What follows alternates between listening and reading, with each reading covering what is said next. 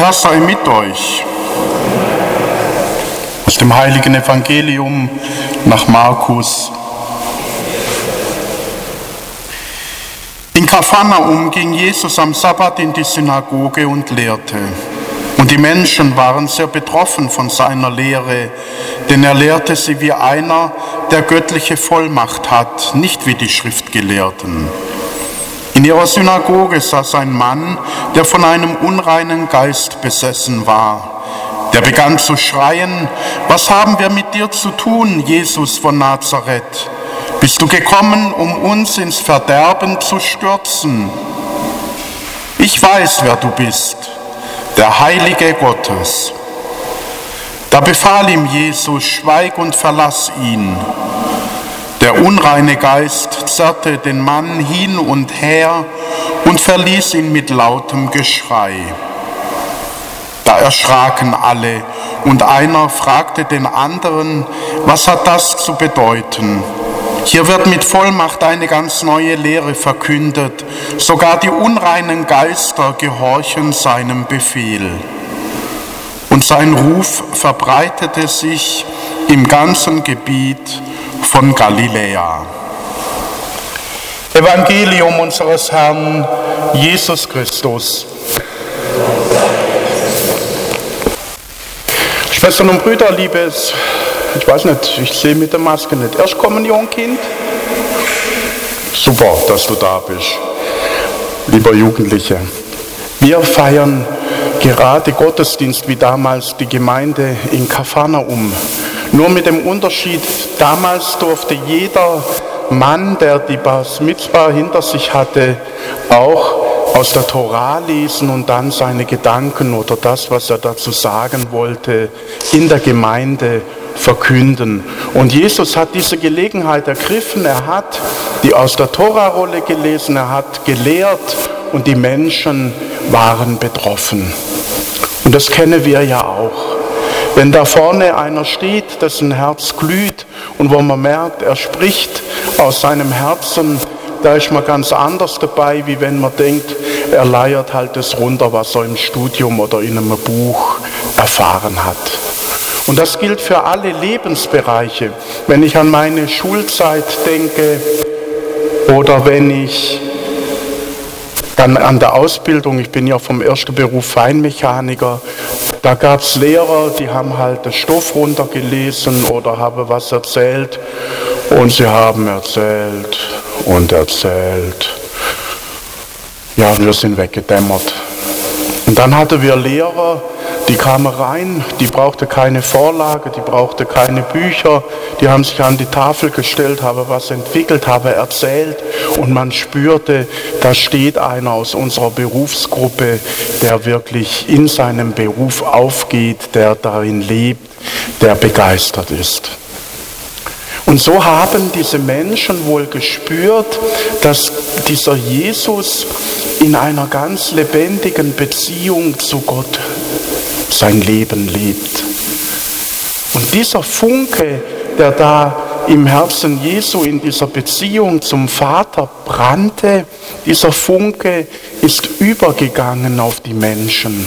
Aber nicht in der Form wie an Pfingsten, wo sie dann begeistert waren, sondern so, dass sie spürten, da beginnt etwas Neues. Sie waren betroffen, sie waren nachdenklich.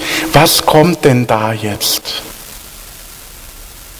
Und es kommt eben die Ankündigung, es ist die Ankündigung, dass das Reich Gottes kommt.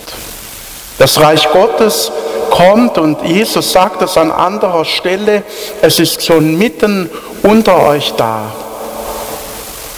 Und diese Verheißung, die ist es, die in unserem Leben Hoffnung bringt, die ist es, die unsere Beziehung immer wieder anfeuert, mit diesem Jesus, mit diesem Gott auf dem Weg zu sein. Und wo das Reich Gottes anbricht, da hat der Ungeist, da hat das andere eben nicht mehr diese Vormacht über uns Menschen, sondern wir sind frei. Und darum wird dieser Besessene von diesem Ungeist, von dieser Krankheit befreit. Es geht da nicht so sehr darum, dass dieser Mensch im Mittelpunkt steht, wie an anderer Stelle, wo Jesus ja auch Menschen von Krankheit, von Dämonen befreit. Da geht er hin und fragt, was soll ich dir tun? Der andere sagt, ich möchte gesund werden, ich möchte sehen können, ich möchte reden. Nee, kann er natürlich nicht. Ich möchte laufen können. Und Jesus sagt, so soll es sein. Dein Glaube hat dir geholfen. An der Stelle geschieht das nicht, weil es nicht darum geht, dass Jesus ein Heiler, ein Heiland ist, sondern weil es darum geht, wo er ist und wo das Reich Gottes anbricht, hat der Ungeist keinen Platz mehr. Und darum spricht das ja auch der Dämon aus. Er sagt, ich weiß, wer du bist, bist du gekommen, um uns zu stürzen. Da wird deutlich gemacht, mit diesem Jesus beginnt nicht nur etwas Neues, sondern mit diesem Neuen kommt auch ein anderer Geist, ein anderer Lebensstil, eine andere Art und Weise mit anderen zu leben in diese Welt herein. Und das ist unsere Berufung.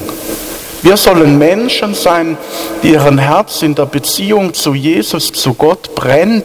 Wir sollen Menschen sein, die dort, wo sie hinkommen, Hoffnung hinbringen.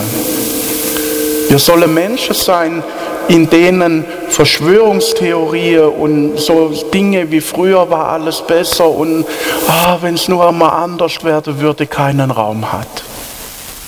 Natürlich sind auch wir manchmal geknickt, natürlich haben auch wir manchmal Tage, wenigstens ich kenne das, wo man am Morgen denkt, soll ich die Rolllade überhaupt drauf machen oder bleibe ich gleich daheim. Aber da ist es dann auch gut, wenn man weiß, man ist nicht alleine auf dem Weg, sondern es sind Menschen da, die mich dann auch im Tag durch wieder in die Spur bringen können, die mich mit ihrer Hoffnung anstecke, für die es sich lohnt aufzustehen heute Morgen. Und auch darum geht es, dass wir uns gegenseitig so auch ermuntern und Kraft und Hoffnung geben, wenn wir spüren, da ist jemand, dem geht es heute nicht so gut, dass wir da nicht noch mehr obendrauf legen, sondern versuchen, Hoffnung zu leben, den Funken wieder neu überspringen zu lassen. Amen.